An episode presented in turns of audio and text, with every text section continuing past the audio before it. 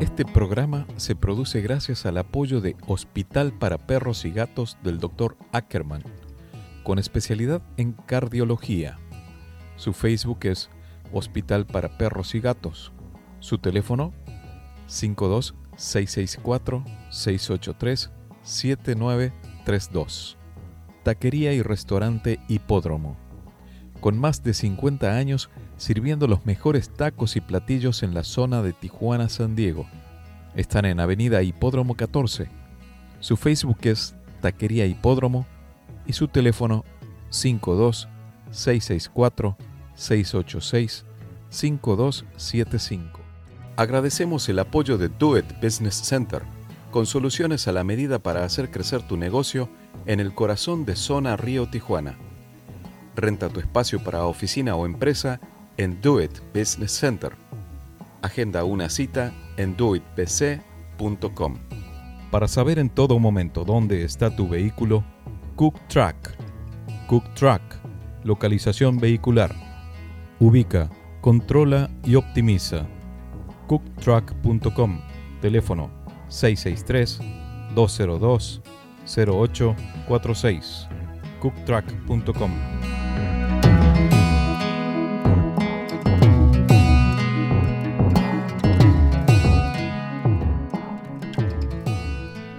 poliamor, un desafío. ¿Qué es? ¿De qué se trata? Los retos a los que se enfrentan las personas que viven en este tipo de relaciones se basan en la creación de un vínculo sano y en el que cada una de las partes está segura del contrato, entre comillas, que se ha pactado. Para lograrlo, lo más importante para conseguir es una correcta comunicación.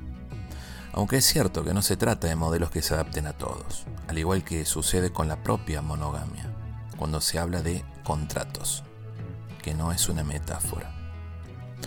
Los expertos señalan que lo mejor es sentarse frente a frente para analizar qué queremos, qué necesitamos y qué esperamos de esa relación poliamorosa. Después hay que establecer los requisitos, qué vínculos se establecerán con las otras personas implicadas, si habrá vínculos principales y secundarios y dónde están los límites. En lo personal, lo más importante en todo esto, más allá de la confianza, es que se pone a prueba la lealtad antes que la fidelidad. Buenos días, buenas tardes o buenas noches, dependiendo del lugar en el que me escuches. Mi nombre es Gustavo Torres y estoy transmitiendo desde la ciudad de Tijuana, en la frontera norte de América Latina, para el sur de California, el noroeste de México, en Buenos Aires por FM 92.5, signos en la zona norte metropolitana, y los lunes en la noche por FM La Voz 96.5 entre Enel y General Pico, La Pampa. Mis redes sociales me puedes encontrar como Gustavo Torres Podcast y con el mismo nombre en Spotify, Google Podcast, Apple Podcast, Amazon Music, en todas las plataformas de podcast. No te pierdas el programa de hoy. Estoy junto a Gisela Morales desde Ciudad de México. Ella es comunicóloga, sexóloga, autora, conferencista. Y hoy nos trae un tema que nos va a aclarar bastante el panorama sobre eso que se menciona tanto por ahí en las redes o los medios de comunicación. El poliamor. Viví una vida mejor en Distrito Betania, el mega desarrollo de Grupo Betania. Más seguro, más cerca, más cómodo, más accesible, más calidad de vida. Tres torres, 569 departamentos, ubicado estratégicamente sobre una de las principales avenidas de Nueva Córdoba. Avenida Belezarfil, esquina Perú. Unidades de 1, 2 y 3 dormitorios con pileta, gimnasio, asadores, seguridad las 24 horas, paseo comercial, oficinas y cocheras. Invertí mejor, viví mejor. Distrito Betania, un nuevo desarrollo de Grupo Betania. Conoce más en grupobetania.com.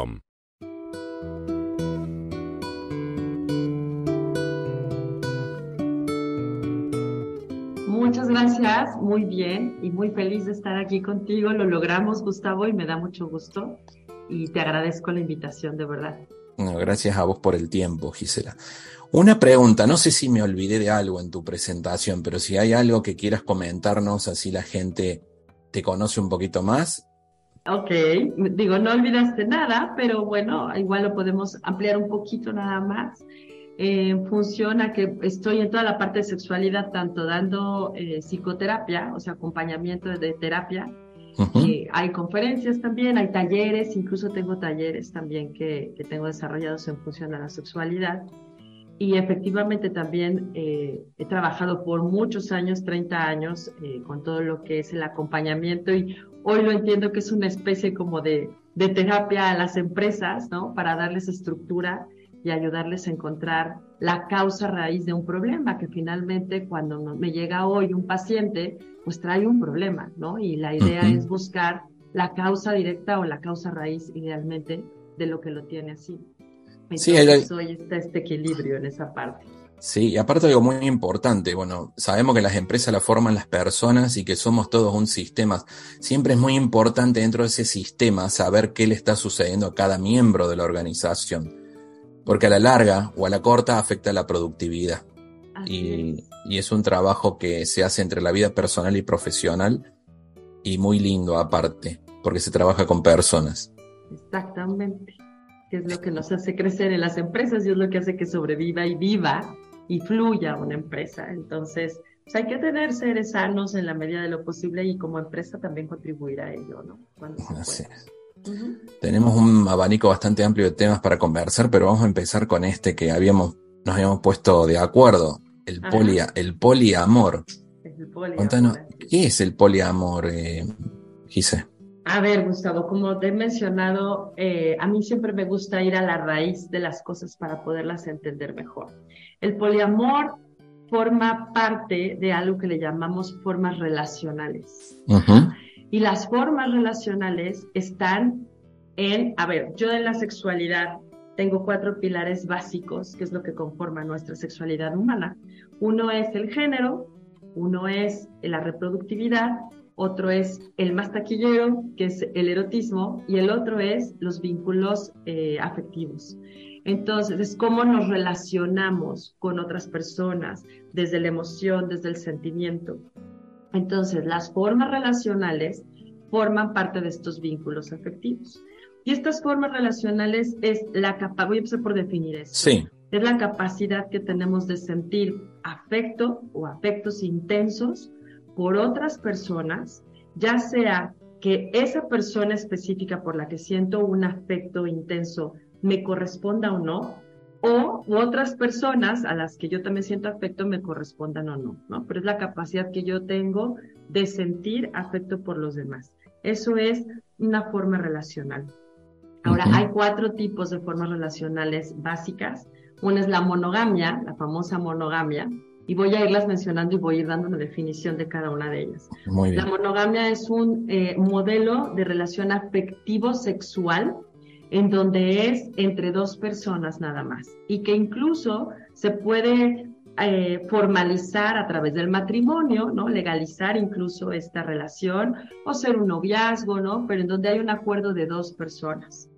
Está otra eh, forma relacional, es la poligamia, en donde eh, aquí se pueden tener varias parejas, pero también hay comunidades, si no me equivoco, hay una en África, que son mujeres, la mujer es la que puede tener hasta siete hombres, ¿ok? Pero lo más común, y es mucho de religión, por ejemplo, los mormones, los musulmanes, eh, hay otra en, en, Marruecos, que incluso ya se actualizó esa, esa ley, en donde un hombre puede tener cuatro mujeres, cuatro o tres, o muchas más esposas, ¿no? Como los sí. por ejemplo, ¿no? Los, en, en Marruecos te comentaba que ya se actualizó porque ahora las mujeres tienen que firmar de autorización para que el esposo pueda tener otra esposa más, ¿no? Ellos les autorizan, pero el que puede tener varias esposas es el esposo. Esa es la poligamia. Ahora, el poliamor, que ese es el tema central de hoy, son estas relaciones sexo, perdón, sexoafectivas con más de una persona a la vez pero aquí es en la que todas las personas están involucradas y tienen la misma, eh, el mismo derecho, vamos a decirlo así, y todos lo saben, todos están conscientes de lo que está sucediendo. Y en este poliamor hay diferentes tipos de poliamor que en un momento más vamos a platicar. Y bueno, hay una cuarta forma eh, de relación, eh, de forma relacional que es el amor libre, donde aquí no existen vínculos. Ahora sí que, perdón, son encuentros eh, entre personas que están de acuerdo, pero no hay ningún vínculo afectivo, no hay ningún compromiso. Te puedo encontrar hoy, nos vemos a cenar y a lo mejor hay encuentro sexual y a lo mejor no, no o sea, no hay una continuidad no hay una relación, por eso le llama amor libre, ¿no? Y a lo mejor nos volvemos a ver en un año o en tres años o nunca jamás y no pasó nada, ¿no? Pero todas estas cosas hay que, ser, en cualquiera de ellos, lo importante yo sí creo que es la honestidad ante todo y dejar eh, claro qué es lo que estoy buscando o en dónde estoy, ¿no? Entonces, regresando al poliamor, el poliamor es esta capacidad y este acuerdo entre otras personas para poder tener varias relaciones al mismo tiempo en donde me puedo involucrar, no solo sexualmente, sino afectivamente también, y está aceptado porque todos lo saben. Vos sabés que recién dijiste algo que es mi duda personal, ¿qué están buscando? O sea, ¿qué, qué busca uno? Porque normalmente eh, eh, veía la otra vez el concepto de amor es el cuidar el otro, es la admiración por el otro, es esa preocupación, ¿no? Ese, y, hablar de diferentes tipos de amor que hay, ¿no? Sin embargo, eh, al, momento de escuchar todo, todo esto que, recién decís, ¿qué está buscando una persona? Porque yo creo que a la, a la larga o a la corta hay un vínculo afectivo con alguien, con quien tenés algún encuentro sexual, por ejemplo. Eh, ¿Has preguntado, o sea, cuál ha sido la característica de la búsqueda de quien está en una relación de estas? Fíjate que nunca me he sentado a platicar con alguien que esté dentro de este tipo de relaciones, en este, como para saber directo de las personas. y fíjate que me acabas ahorita de, de, ahora sí que de picar, porque voy a buscar al menos un par de personas, tres, aunque sea, para ver las respuestas que dan, ¿no? Y, qué es, cuál es, yo creo que lo que estoy, te, lo que te estoy entendiendo es como el poder ver cuál es el motor o qué es lo que les lleva a claro, porque desde ese lugar, ¿no? Yo creo que todos estamos como en una búsqueda permanente y traemos, hay una forma, digamos, que se puede romantizar, viste, esa búsqueda del amor de la vida o ese contacto piel a piel, ese, como ese déjà vu en un momento de un encuentro sexual. Sin embargo, en esa búsqueda y en algo de estar eh, compartiendo en cierta manera, como hablamos que si alguien que tenga varias esposas o mujeres que tengan varios esposos, siempre tiene que haber con alguien un vínculo más directo. Creo que se da eso. Y esto es una duda personal, ¿no? Y la, duda es decir, ¿qué estás ¿cuál es la búsqueda que tenés para complementarse uno en una situación como esta, ¿no? En algo tan sagrado como es la parte sexual, la creatividad y el milagro de la vida que se da en un encuentro sexual. Mira, Gustavo, ahorita con lo que estás diciendo, te lo dije, yo no he tenido oportunidad de, preguntarle directamente a una persona que esté en ese tipo de relación. Sin embargo, desde la información que tengo, ¿no? Y este, pues, conocimiento, vamos a llamarlo así, te, puedo decir, hay una mujer que yo admiro muchísimo y que incluso yo le digo que es mi maestra y ella no lo sabe, pero es una de mis grandes maestras. Se llama Esther Perel. Esther Perel es una mujer eh, belga que vive actualmente en Nueva York. Ella es terapeuta de pareja, tiene dos libros actualmente muy interesantes y ella se ha especializado mucho en lo que es, eh, sobre todo la infidelidad, o sea, en trabajar ah, con parejas en la parte de infidelidad. Y ella en, uno, en su primer libro, que es una maravilla, que se llama eh, Inteligencia Erótica, ella ahí lo que menciona es, estamos buscando que una persona nos dé lo que una aldea completa nos puede dar, ¿no? ¿Qué quiere decir con esto? A lo mejor vamos resolviendo esto que tú mismo estás preguntando ahorita. Lo que quiere decir es, si lo dividimos en dos partes, lo que el ser humano normalmente estamos buscando en una relación de pareja, vámonos ahí, es por un lado seguridad, seguridad en muchos aspectos, seguridad del otro o de la otra parte que me va a dar amor, que me va a dar contención, que voy a tener intimidad, que voy a tener compromiso, que voy a tener la pasión, que voy a tener, a veces incluso viene la seguridad económica muchas veces, sí, sí. la seguridad de un documento de que de pertenencia, ¿no? cuando se firma, pero por el otro lado también queremos seguir teniendo lo que es la sorpresa, esto tú lo mencionaste, la creatividad, ¿no? Que es parte de la sorpresa, que es parte de, de, del seguir, de la curiosidad y de seguir descubriendo. Entonces, ¿qué sucede? Y este es el principio de esta inteligencia erótica, de por qué se pierde esta chispa en una relación de pareja. Sí. Porque la balanza se, ahora sí que se desbalancea, es lo que normalmente, normalmente sucede. Tengo la seguridad, entonces suelto muchas otras cosas que en esa seguridad, ah, pues ya está siendo segura la pareja, que va a estar conmigo, que no va a volver a ver a nadie, que es de mi pertenencia, ¿no? Pero al mismo tiempo ya le perdí porque ya, ya la conocí o ya lo conocí y ya no hay sorpresas. Entonces, esto es lo que luego lleva desde la mirada de Esther, lo cual yo estoy de acuerdo con ella. Eso es lo que luego lleva a esa búsqueda de nuevas eh, emociones, de nuevas experiencias, pero ¿qué se hace? Entonces se va afuera a buscar en ese compromiso monogámico que existía, ¿no? Y en vez de explorar nuevamente la pareja que ya tengo y de ir buscando nuevas formas, porque nos quedamos muchas veces en la zona de confort, Gustavo. Es que estamos hablando, perdón que te interrumpa, Gise, habla, hablamos, es que es lo básico que puede salir en una terapia de pareja, este es la falta de comunicación. Así es. Así la, es. la, falta de comunicación y la etiqueta de que cómo voy a hacer, lo hablaba en algún programa con, con Juan Tonelli, un invitado que hablamos de los amantes. Ajá. Y, y decíamos, ¿por qué no se habla con, con el, tu esposo, tu esposa ciertas cosas relacionadas al erotismo, a los juegos, a lo que sea, y se sale a buscar afuera? Y ahora que lo que estamos hablando justamente me, me, recordé esa conversación, ¿no? Principalmente la comunicación para cambiar el estereotipo, e ir transformándonos en pareja más que individualmente. Exactamente. Y es irnos viendo nosotros mismos, ¿no? Cómo voy evolucionando, cómo voy adoptando tal vez nuevos bloqueos, nuevas etiquetas, nuevos estereotipos, o cómo me voy despojando de ellos.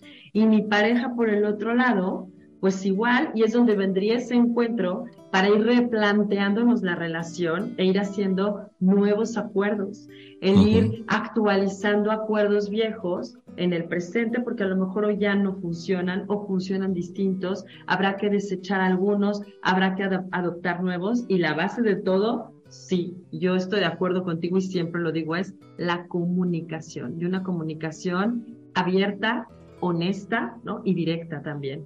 Sí, Entonces, sí. bueno, a partir de todo esto es que hoy día muchas personas han ido buscando eh, estas nuevas formas de relacionarse, incluso eh, con la pareja, ¿no? En este recuperar, pues entonces vamos a empezar a ser boyeristas, ¿no? Vamos a ver otras parejas, o vamos a ser exhibicionistas, o vamos a entrarle a los swingers. En los swingers hay muchísimas parejas que justamente en esta búsqueda de recuperar la chispa, de recuperar la parte de la pasión con la pareja, entran en estos nuevos eh, formas de relacionarse, ¿no? Y abren la parte de la relación abierta o la parte de un trío, pero de un trío que puede ser la mera experiencia, que eso es una cosa, es la parte sexual, o empezar a vivir una relación de trío en donde ya hay un compromiso entre ellos, y ahorita que revisemos esa parte lo, lo vamos a platicar. Desafortunadamente, aquí entra en juego la parte del vínculo, que entonces sí. se nos enseña que si eres tú mi pareja, eres mío, o yo soy tuya, o tú eres mía, ¿no? Y entonces tu amor solamente me pertenece a mí, y mi amor solo te pertenece a ti, pero también quiero andar probando por otro lado, y ahí es donde entra luego la infidelidad, lo que decías que hablabas el otro día de, la, de los amantes, uh -huh. es donde entra esa parte donde no hay honestidad normalmente y se hace escondidas. Y aquí el poliamor, que es aquí entonces, vamos a volver a aterrizar, tal vez es desde este lugar de sentirme más tranquila o más tranquilo de no estar ocultando si soy una persona honesta y mejor hablarlo y decir, oye, yo necesito de una búsqueda de nuevas experiencias, ¿estás de acuerdo? Y es llegar a acuerdos también, por ahí va el poliamor. Pues sí, yo le entro, no le entro, pero ya lo sabemos, pero es muy riesgoso, ¿eh? Y está comprobado que al final muchos que intentan no lo logran por estos sentimientos de, de amor y por el celo, finalmente, que es una emoción que traemos instalado en, nuestro sistema por default, ¿eh? como cualquier otra emoción. Lo que recién mencionabas del voyerismo y de los swingers, ¿eso forma parte de la estructura del poliamor? De las, diferentes, de las diferentes estructuras sería, perdón. Así es, sí, sí, podría entrar, forma parte de ello.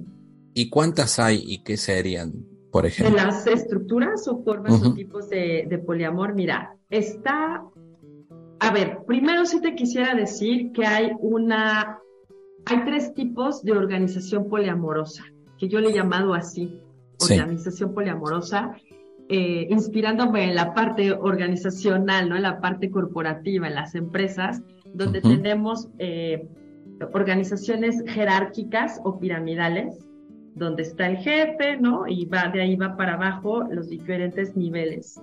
Y están las horizontales, también hay estructuras horizontales.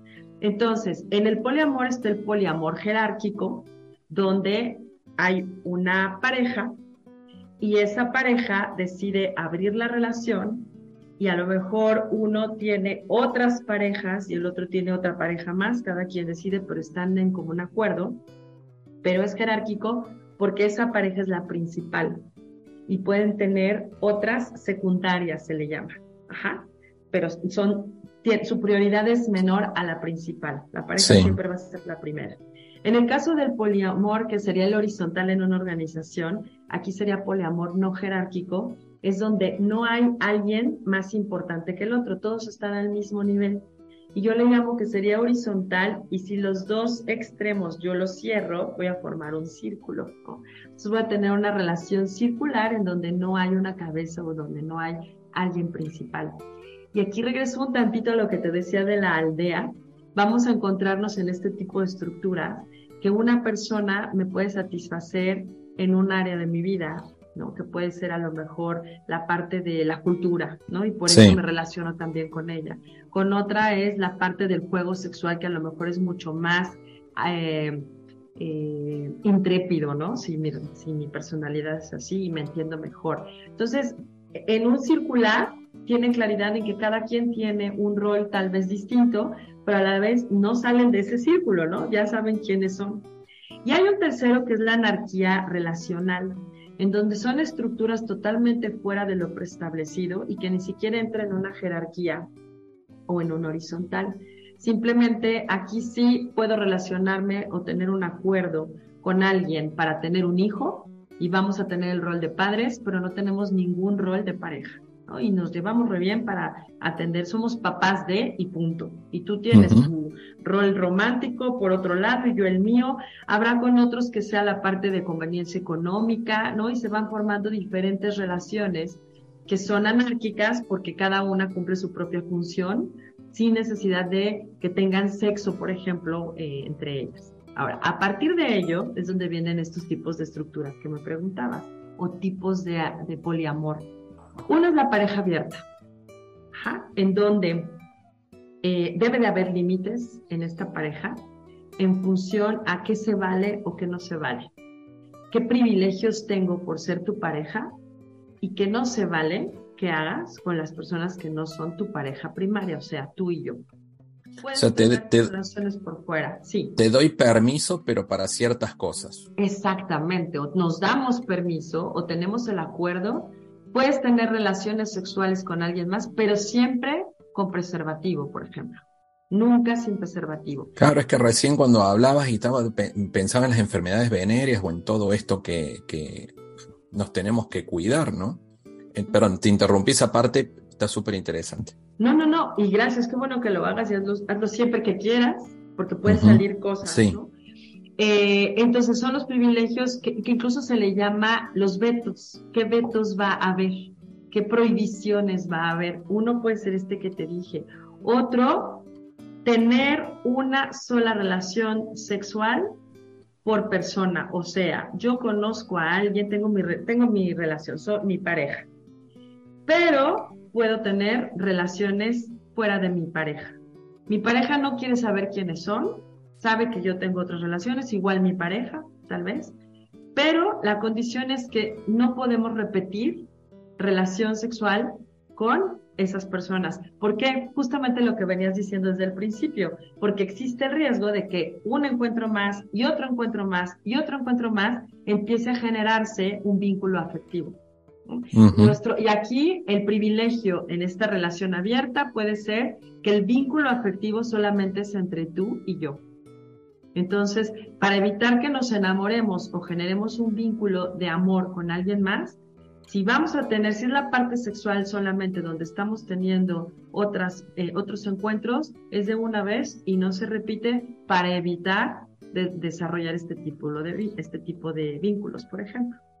Entonces, una pareja abierta es esa pareja en donde el acuerdo es que cada quien puede tener otras relaciones en donde no necesariamente se tienen que enterar. Y son acuerdos a los que tienen que ir llegando la pareja misma. O que a lo mejor sí, sí el acuerdo es que regresando nos vamos a, vamos a ir el mismo día y regresando nos vamos a platicar nuestra experiencia, qué sentiste, hasta dónde llegaste, porque eso hace que nos excitemos y que entonces tengamos un mejor encuentro sexual. Depende de cada pareja, ¿eh? Habrá quien diga, pero ¿cómo es posible, no?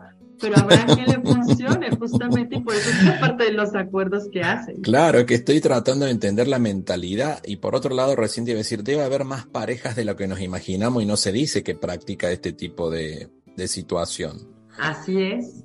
Pero no me imagino hablando de qué hiciste, qué no hiciste y cómo para practicarlo, me explico, o sea, me parece una situación, eh, bueno, ni atípica, ni anormal, ni nada, porque la normalidad depende de cada uno. Así es. Pero es muy llamativo, no vamos a decir que no, es muy... es que entra en la parafilia, un poquito en la parafilia. La parafilia es eh, todas estas prácticas que podemos tener que no están normalizadas y que nos llevan a la excitación. Y las típicas es el fetichismo, por ejemplo, el sadomasoquismo, esas son parafilias, ¿ok?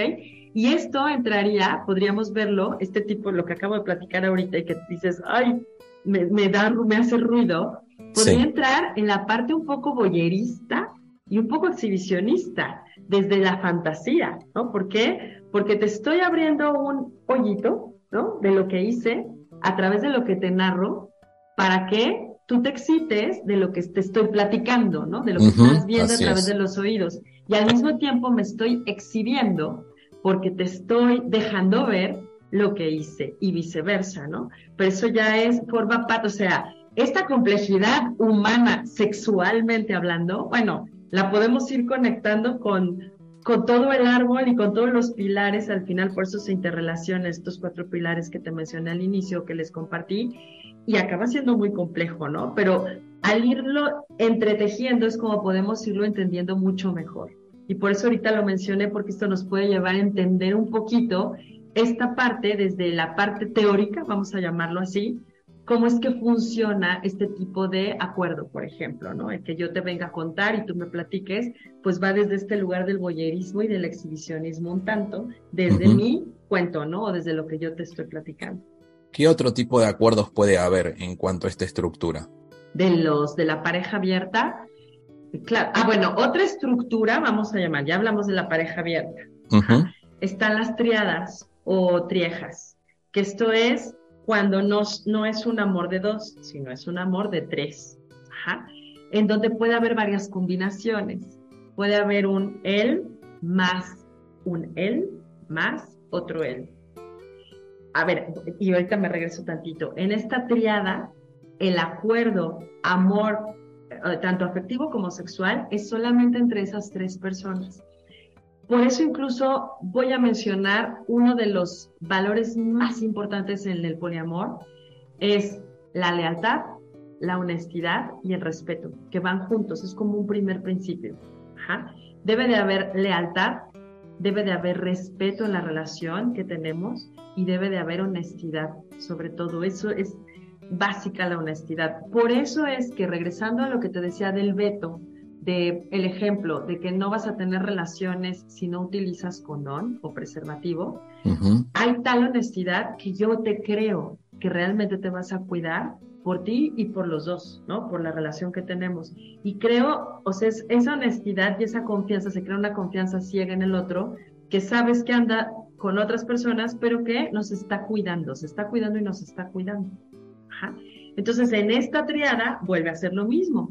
Si hay este acuerdo de lealtad, de fidelidad entre los tres y de honestidad, entonces vamos a tener una relación de amor entre tres, en donde no va a entrar un cuarto, no va a entrar un quinto, somos nosotros tres. Y además, entre los tres, no se vale que hagamos encuentros escondidas. Ay, es que somos entre nosotros dos que somos de los tres. No, no, porque entonces sería infidelidad o, deslealtad entre la relación que hay entre los tres.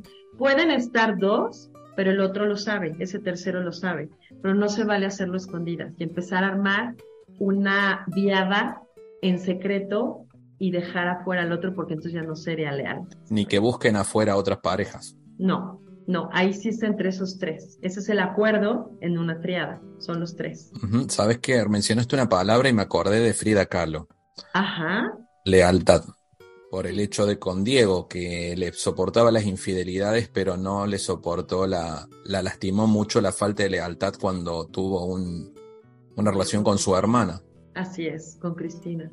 Y ahí fue doble traición, porque en el lado de, para Frida fue traición de Cristina su hermana, y traición de Diego. Y ahí es donde empieza su parte de su venganza, de alguna manera, y de ponerse a par. Recién, me, ahora cuando mencionaba esto de la, de la triada, eh, mencionas como de todos del mismo sexo. Ah, es, es donde iba. Puede ser él más él más él, puede ser ella más ella más ella, puede ser él más él más ella, puede ser ella más ella más él, o sea, puede haber estas combinaciones que es más, más, más, donde somos tres igual. Pero en la triada también puede haber, fíjense muy bien, ahorita estoy diciendo más, más, más, más. También puede haber un él y ella más ella. ¿Cómo sería? Un él y ella, una pareja. una pareja. En donde entra una tercera persona pero es única. Ahí sí va a ser única y es para los tres nada más e igual. No puede quedar ella con él aparte ni ella con ella aparte. Aunque estén eh, juntos, ¿no? Y pueden estar él con ella, pero la, la, esposa, por ejemplo, está enterada y es más, hasta puede estar viendo, puede estar siendo partícipe visualmente ¿no? de ese encuentro. Pero no se pueden encontrar o hacer cita aparte, o sea, sin que la otra parte se entere. Mm, Hay una serie en Netflix que se llama justamente Tú, yo y ella, en donde es una pareja heterosexual, van a, inicia que están en terapia de pareja y les como que les echan el buscapiés de por qué no buscan, ¿no? Este, evidentemente trae un problema de pasión, ¿por qué no buscan un, por qué no intentan? Porque los dos traen como la curiosidad y pues, pues entra una tercera, una ella. ¿Y qué es lo que pasa? Ellos empiezan como en una, eh, un poco de juego, ¿no? Para ver qué sucede, pero empiezan a generar un vínculo afectivo. Y entonces pues acaban formando una triada, ¿no? En donde están los tres involucrados y ahí nos presentan toda esta problemática de que de pronto si se encuentran dos, los celos que puede generar en el tercero, ¿por qué me dejaron fuera? Y entonces, ¿no? Viene todo este cuando los acuerdos no fueron realmente eh, claros. ¿no? Sí, sabes que hay, lo veo tan vinculado a una relación normal que por ahí, va, volvemos a lo mismo, voy a quitar la palabra normal. ¿Viste cuando las parejas se divorcian y te divorcias porque conociste a alguien y te casaste, pero sigue una relación muy buena con tu, con tu ex, como quien diría? Tan buena que que no sabes incluso si hay intimidad en esos encuentros por ahí. A todos lo que le falta definir es la parte emocional y afectiva, obviamente, es en ese, ese sentido de pertenencia. Y a veces yo creo que, como recién mencionabas vos, el único condicionante es ojos que no ven, corazón que no siente. Entonces, bueno, vos estás allá, yo te recibo, todo bien, sí, ya me voy y ya se normaliza una situación que vos estás en tu casa con ella, o, con él, o, dependiendo del sexo que sea, y, acá te recibo. Pero en cierta manera, algo que vemos como normal se parece mucho a una situación de esta que por ahí etiquetamos, ¿me explico? Sí. sí. Y aquí el punto nada más es la honestidad. que no esté habiendo engaño o mentira, ¿no? O estar ocultando las cosas. Ese es, ese es, es el punto de quiebre y por lo tanto el que la otra parte esté dispuesta a, aceptarlo, ¿no? aceptar algo así o entrarle de alguna manera a una situación de este tipo. Que aquí el punto es, si no estás convencida o convencido de poder eh, transitar o fluir en una relación y que se convierta en poliamorosa y nada más lo vas a hacer por darle gusto a tu pareja, por no perderla, ni le entres porque vas a sufrir muchísimo.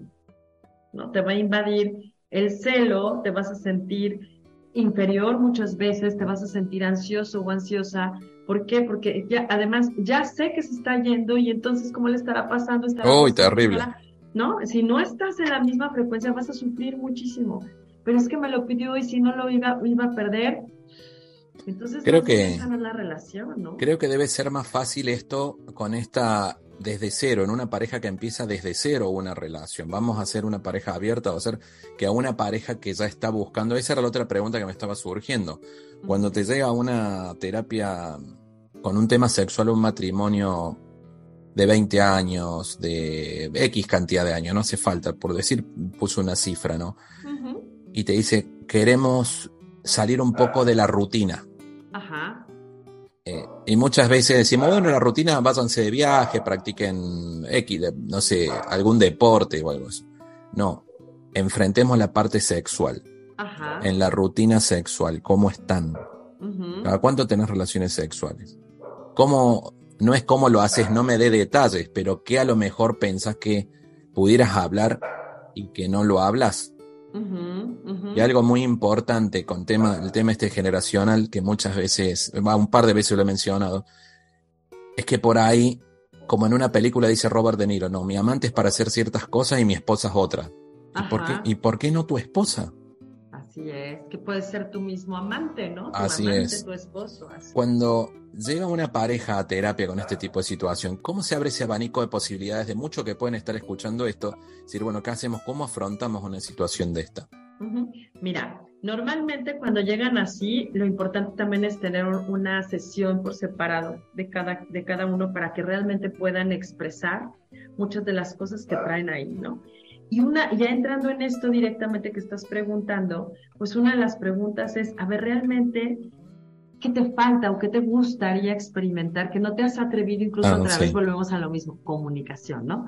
Comunicarle, exponerle, que al final es comunicación, plantearle a tu pareja, ¿no? Ah, pues, este, a lo mejor tengo la fantasía de un trío. A ver, pero vamos a ver, ¿es fantasía o es un deseo? Porque una cosa es fantasía, que siempre se va a quedar aquí y puedo estar teniendo la imagen, ¿no? Constante y que eso me puede llevar a la excitación, pero diría yo, pero nunca lo haría, ¿no? Y se queda en fantasía. Pero otro es, tengo las ganas de hacerlo, yo sí quiero experimentarlo, es un deseo. Cuando hablas con la otra parte, ¿qué crees? Resulta que te, hay veces que te dicen lo mismo. Y entonces, oh, sorpresa, cuando los juntas, no les vas a decir, ah, ¿qué crees? Él me dijo esto y ella me dijo, o él y él, o él y ella, sino es de, por favor, se van a comunicar. Y muchas cosas que no se han atrevido a decir, es parte de la tarea. Se lo van a decir porque se pueden llevar una grata y gran sorpresa. E-, ese es primero, el primer empujoncito, ¿no? ¿Para qué? Para que se, eh, eh, para que se empiecen a comunicar, y además, bueno, cuando están en terapia, pues quieras que no se sienten con el, respaldo del terapeuta de que, bueno, pues él ahora sí que le están echando, si lo quieres llamar, en esta cultura de culpa en la que crecemos, lo cual a mí me choca, porque la culpa debiera de estar fuera de nuestro vocabulario y de la vida, y más bien debería ser responsabilidad. Pero vuelvo ahorita, en esta cultura de culpa, pues es un poquito de, ah, si algo sale mal, ahora sí que la culpa es de la terapeuta porque ella nos dijo o él nos dijo que, que lo dijéramos y regresamos y le reclamamos casi, sí, ¿no? Entonces, bueno, en esa confianza que uno mismo lo sabes y dice, sí, yo soy el responsable, ¿no? Yo soy el culpable, échele, ¿no? Y, ya armo un desmán, luego lo arreglamos. Órale.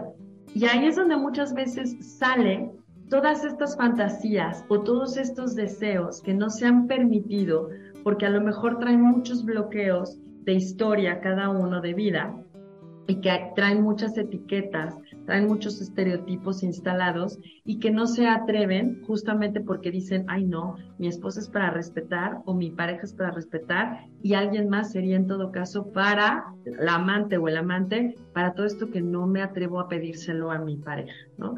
Pero resulta que ahí es donde se pueden dar cuenta que se pueden convertir en los mejores amantes además de pareja de vida, tanto en la parte de proyecto de vida, de economía, de hijos o de lo que decidan tener, ¿no? De reproducirse como lo deseen. Entonces es una manera de poderles ayudar o dándoles el abanico, ¿no? Tanto desde algo muy sencillo de juegos, de tarjetitas, de ideas de juegos previos, como incluso llevarles el foco a que existe también esta otra posibilidad. ¿Quieren revisarla? La revisamos.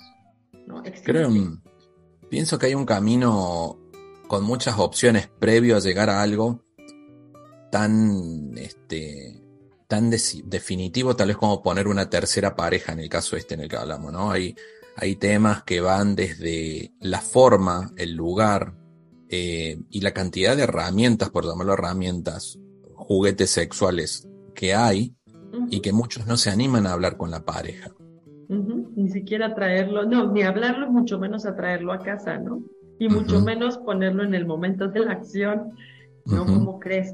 Porque también aquí hay muchos tabúes, ¿no? De, de sentimientos de insuficiencia, ¿no? Yo, yo tengo que lograr que mi pareja tenga placer, pero si no es tu responsabilidad nada más, ¿no?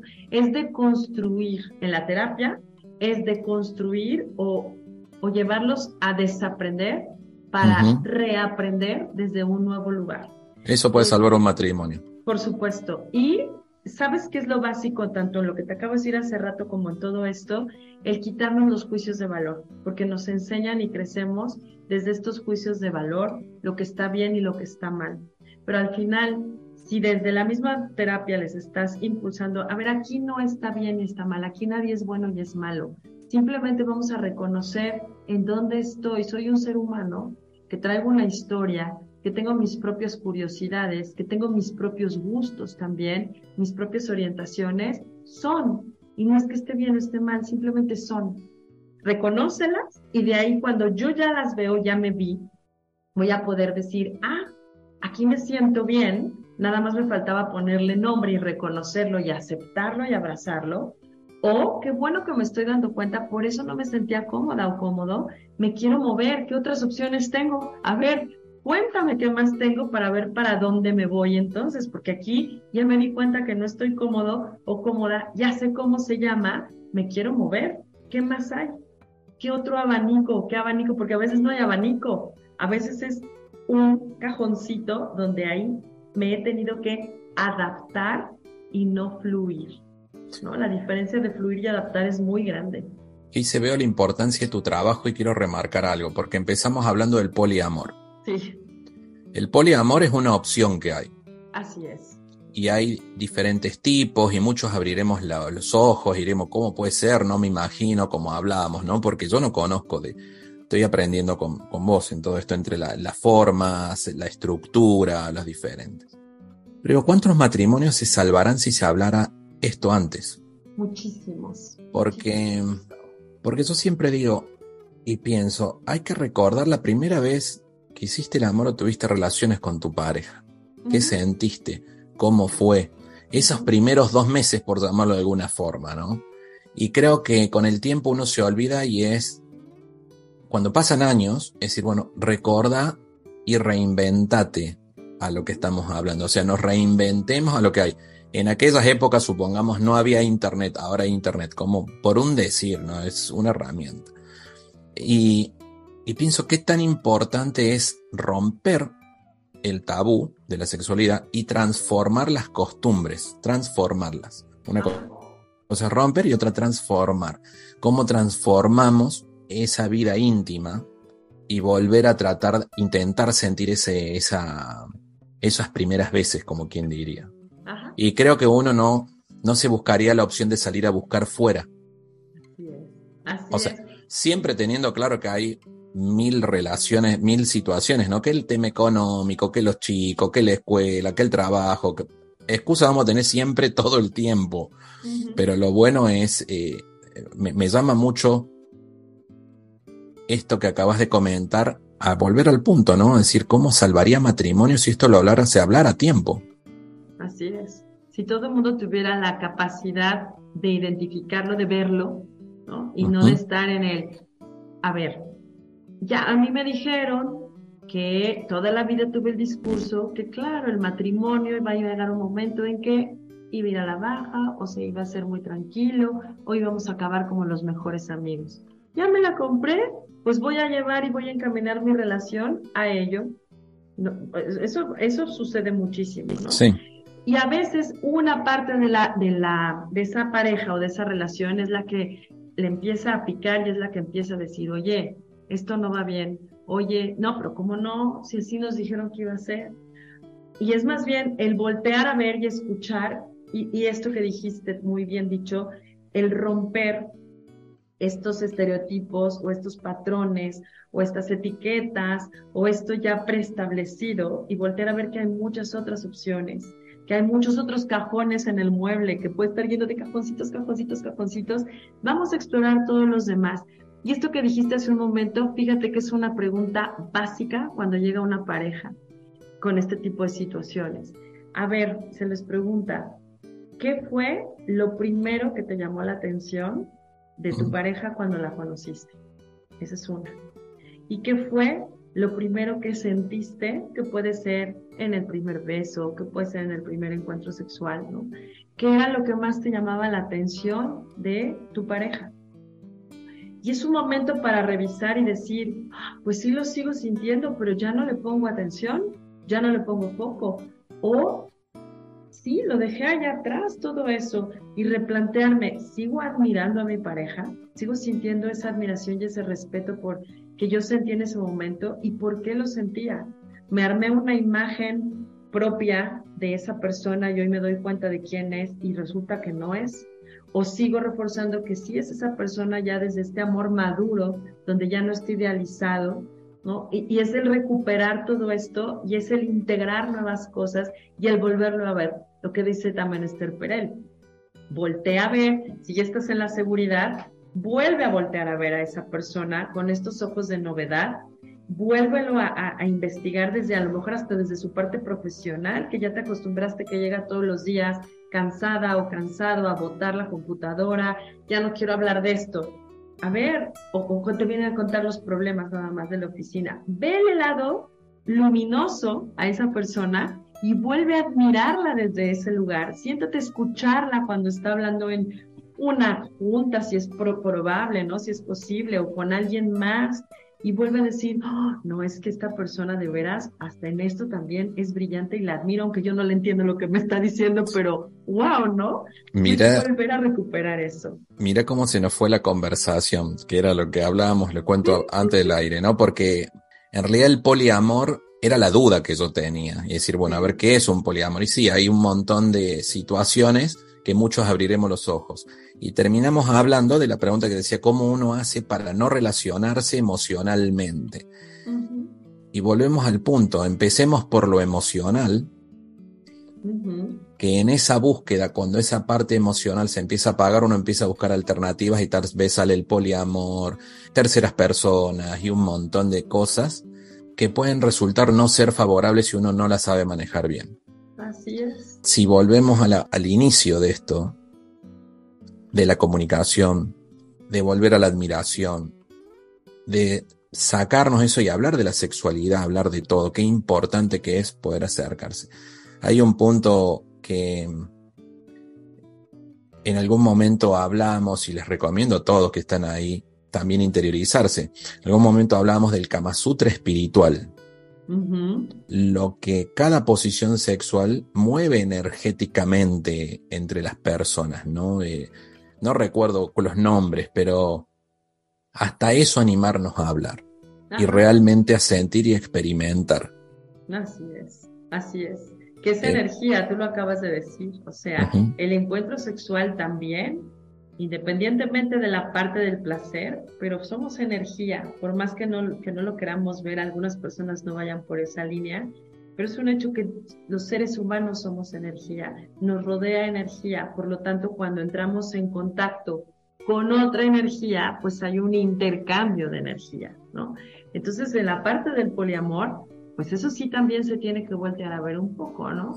¿Qué intercambios de energía, para también no dejar fuera nuestro tema principal, qué intercambios de energía hay y cómo puedo manejarlo, cómo puedo protegerme, porque además la energía que se queda en un hombre es muy distinta el tiempo de duración que la que se le queda a una mujer. A una ¿Cómo mujer sería dura siete años y a un hombre 28 días.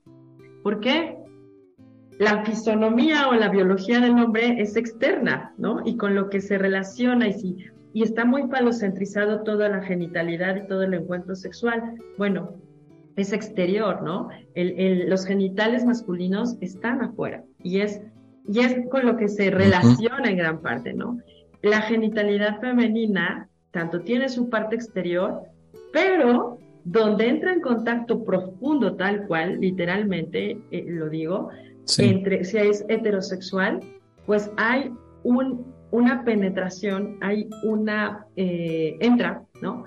Y entonces eso cambia por completo la historia, ¿no? Ahí dentro es donde se deposita parte de la energía, haya eyaculación o no, pero es donde se queda la energía adentro, no se queda por fuera. Y por eso es que tarda hasta siete años en, si no haces nada, en que esa energía de la parte emocional en la que llegó la persona contigo, el momento de historia de vida en la que estaba, las preocupaciones que traía, si venía enojado, si venía por venganza, si venía con alguien más, ¿no? O contigo misma, todo eso se queda en ti. ¿no? Todo eso, y si tú no haces conciencia de ello, te lo vas a chupar y luego vas a decir, ¿por qué me quedé tan triste? ¿Por qué me quedé tan enojada? Si yo estaba tan contenta, la, la, la, la, la. Pues es muchas veces todo lo que te depositaron o te permitiste absorber de la otra parte. Y que al final, aunque sean homosexual también la relación, de todas formas hay un intercambio energético y eso se te queda un rato.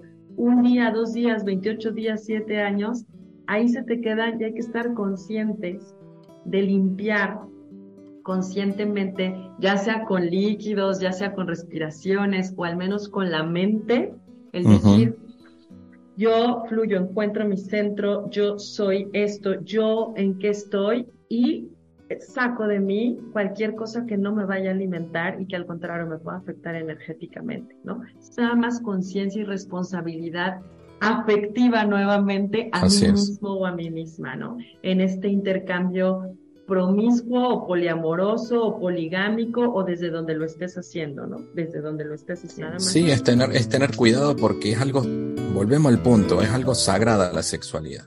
Y el hecho de compartir tu cuerpo, de compartir tu ser, o sea, más allá si nos vemos al punto uno, placer sexual, punto dos, eh, contención, y así vamos y vamos, pero llegamos a un conjunto de emociones y volvemos a eso, a energías que intercambiamos. Y esa energía o esas emociones volves y la compartís con tu pareja, con tu otra pareja, digamos, en el caso que, que sean más. Entonces hay que tener mucho cuidado. Hablabas, hace un momento me comentabas de libros para recomendar. ¿Qué libros recomiendas en todo esto? Mira, tengo, traigo aquí a mano cinco, eh, incluso antes, Gustavo, Sí me gustaría nada más terminar de compartirles las otras estructuras eh, poliamorosas. Ah, por favor. Están los cuartetos también, que es así como la tríada, que son tres personas, son cuatro personas, donde pueden ser cuatro individuos y entre esos cuatro individuos nada más está esta parte afectiva sexual, o ese cuarteto se puede formar a partir de dos parejas, dos parejas que se unen y que va a ser el intercambio entre estas mismas parejas sin perder la pareja. Está el Monopoly, que es una pareja en donde una decide quedarse monógama y la otra poliamorosa, pero lo saben. Y ejemplos, puede ser cuando hay un acuerdo de matrimonio o de unión entre una persona que es heterosexual y una persona que es homosexual y lo saben. Y entonces el acuerdo es, ok, la parte homosexual va a seguir teniendo encuentros, pero la condición es que solamente con personas de su mismo sexo, porque eres homosexual, ¿no?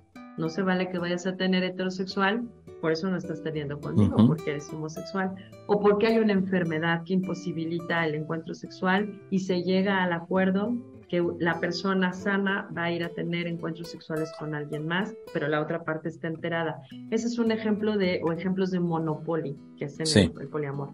Están las redes de relaciones conexas, que pueden ser ya grupos, no solo cuatro personas, sino muchas más, un grupo comunas, que entre ellos tienen eh, esta sexoafectividad y que pueden abrirse a otros grupos, pero entonces es grupo con grupo, no es nomás abrir el grupo y que entre el que quiera, sino es este grupo con este grupo y de ahí va a haber intercambios.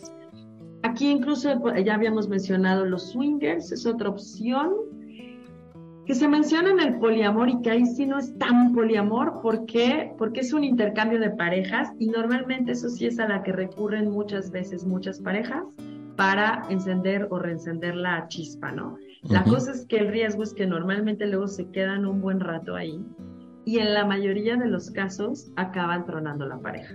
Se acaba acabando, ¿no? Porque les entra una especie como de adicción de ir a los clubs swingers, a las fiestas swingers y entonces ya nada más es intercambiar por intercambiar y entonces se dejan de ver el principal factor que era encender la llama entre la pareja se acaba perdiendo y se dejan de ver.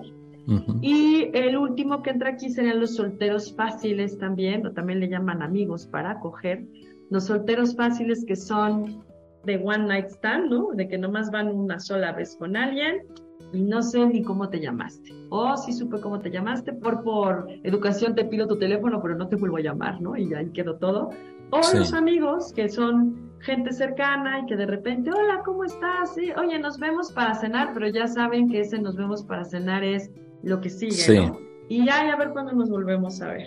¿no? Esas serían las estructuras eh, de tipos de poliamor.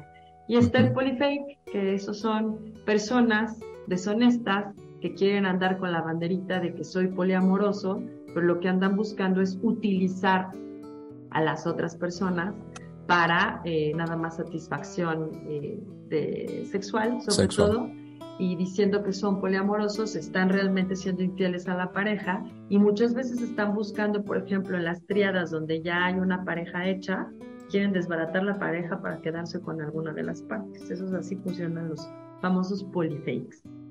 Entonces, ahora sí, les voy a dar nombres de libros. Es que yo me quedo callado por todo esto. o sea, no. Y lo estás procesando, procesando, procesando. Sí, estoy procesando, es mucha información, digamos. pues cualquier duda me dices y lo vamos revisando. Mientras, les voy a ir dando los nombres. Voy a empezar por mi favorito, que me parece un libro maravilloso por la manera como está escrita. Está muy claro, está lleno de, casos, ¿no? Cada, cada estructura, por ejemplo, está puesta con uno o dos casos y que esta mujer además lo abre, ¿no? Y dice que son eh, eh, casos personales, ¿no? O experiencias personales. Se llama Más peligroso es no amar, así se llama el libro. Y la autora es Lucía Echevarria. Echevarria es E de Ernesto, T de Toño, X, E, B, A, W, R, I, A. Eh, vasco el apellido. Luego está otro que es como el, el más conocido, que se llama Ética Promiscua y ella, ese es de Dossie Easton, Dossie se escribe con doble S, Dossie Easton, y Janelle W. Hardy. Luego está uno muy bueno también se llama Más allá de la pareja, de Yves Rickert y Franklin Bo. Bo en francés, V-E-A-U-X. Está otro de ellos que se llama Más que dos, una guía para el poliamor ético y hay otro que se llama Las virtudes del poliamor, la magia del amor múltiple, que es de Iva Alexander Talman. Talman, T-H-A-L-M-A-N-N. Entonces, pues son esos cinco. Si quieres, te los mando eh, por escrito, por si tú los pones en algún lado y lo puedan, puedan tener la información y copiarla o algo, te los mando. Pero esos cinco libros son bastante confiables, les pueden dar bastante información. Eh, y pues algo que sí yo quisiera dejar claro, lo que ya dije hace rato, jamás entres en una relación de poliamor por no perder a tu pareja, porque vas a sufrir muchísimo si no estás convencido de ello. Y la otra, si realmente te llama la atención o lo estás considerando como una posibilidad de relacionarte ahora con tu pareja o empezarte a relacionar en la vida, primero infórmate. Realmente, conoce cuáles son los valores principales del poliamor, conoce cuáles son las reglas también, cuáles son las diferentes estructuras para que identifiques cuál es realmente la que a ti te funciona o la que quieres intentar, pero con un conocimiento de cómo es y no nada más, me voy al poliamor, ¿no? Y que me vaya llevando y vayas a cometer una sarta de errores y que empieces a lastimar a terceros y te lastimes a ti también por falta de conocimiento. Yo estoy convencida que para cualquier cosa primero hay que estudiarlo, primero hay que investigarlo, primero hay que informarnos y eso nos va a permitir decir, ah, sí, me refuerza que yo voy por aquí o, ah, no, yo tenía una idea muy diferente, mejor ni le intento, ¿no? O hasta aquí, el intento hasta aquí, ya veo si me tomas el pie o el cuerpo completo. Gise, ¿dónde, si alguien tiene alguna duda, dónde te puede ubicar? Me pueden buscar en Instagram. Estoy como Giseliux-sexualidad. Giseliux es con G de gato, S y al final es X. Giseliux-sexualidad. En Facebook estoy igual, nada más que en vez del guion bajo es punto. Giseliux.sexualidad o pues mi correo electrónico que es giseliux.sexualidad.gmail.com. Te agradezco el tiempo, Gise, y todas las enseñanzas. Gracias a ti, Gustavo. Gracias a todos los que nos acompañan también, su tiempo, su escucha. Y pues cualquier duda que tengan, escríbanme, contáctenme y con muchísimo gusto les comparto, independientemente que les compartas la bibliografía, se las puedo también compartir o entrar en algún punto más específico, que tenga alguien algo ya personal, con muchísimo gusto lo podemos ver. Y gracias, gracias, gracias Gustavo. Los tiempos son perfectos, nada es casualidad. Sí, gracias a vos. Envío un fuerte abrazo hasta Ciudad de México a Gisela, totalmente agradecido de su tiempo, de sus enseñanzas. Y también a vos, que seguís episodio a episodio a Entre Mates Historias en FM Signos 92.5, FM La Voz 96.5 en Buenos Aires y La Pampa respectivamente, y en mi podcast, Gustavo Torres Podcast. Te mando un abrazo y nos vemos la semana próxima. Quisiera ser más bueno, pero a veces no me escucho tener lo que merezco. Ni poco ni mucho. Quisiera regalarte la sonrisa que me falta, aunque hable tanto. Y tenga poca palabra. Me dijes aplicado y me aprendí toda la teoría. Quisiera no fallarte. Te lo juro por mi vida. Menuda tontería, mi vida que no es mía. La vida es solo un préstamo que dura un par de días. Me dije si me caigo. Me sacudo y me levanto, pero hay días, créeme, que cuesta contener el llanto. Quisiera ser tu hombro, tu escudo, tu alegría. Y no ser el empuje de la que te pincha. Y aunque a veces no conozca el que era antes, intento no olvidar lo importante. Ya sabes que aunque quiera nunca te devolvería aquello que me diste cuanto más falta me hacía. Y entregarte el corazón, que siempre lo lleves cerca. Si algún día me perdí, no dudes que estoy de vuelta. Y entregarte el corazón, dar todo lo que tenga. Bailaremos sin temor cuando llegue la tormenta. Quisiera ser la nota más alta que llegas cuando cantas matando el lamento, lamer tus heridas y secar tu tormento para que al final te rías y no solo hacia adentro. Quisiera ser la letra que sigues al pie, la misma en la que te sujetas cuando vas a caer. Quisiera ser lo que te vendo, los consejos que nunca mantengo, ni tengo pero que querría tener. Quisiera querer como quiero que me quieran, ni poco ni bastante, aunque me basta con que a mí me quieran bien. Que de tanto hacerlo me deshagan, rehagan y me hagan un lugar al que al final quiera volver. Y aunque a veces no conozca el que era antes, no pierdo de vista lo importante. Ya sabes que aunque quiera nunca te lo pagaría. ¿Cómo saldar la deuda? ¿Con quién te salvó la vida? Y entregarte el corazón, que siempre lo lleves cerca. Si algún día me perdí, no dudes que estoy de vuelta. Y entregarte el corazón, todo lo que tenga. Bailaremos sin temor cuando llegue la tormenta. Y sabrás que todo lo que quiero es lo que tengo para dar. Puedo tirar con tu cariño y con lo puesto. Que no nos falten nunca ganas de volar Quisiera ser más bueno, pero a veces no me escucho. Tener lo que merezco, ni poco ni mucho.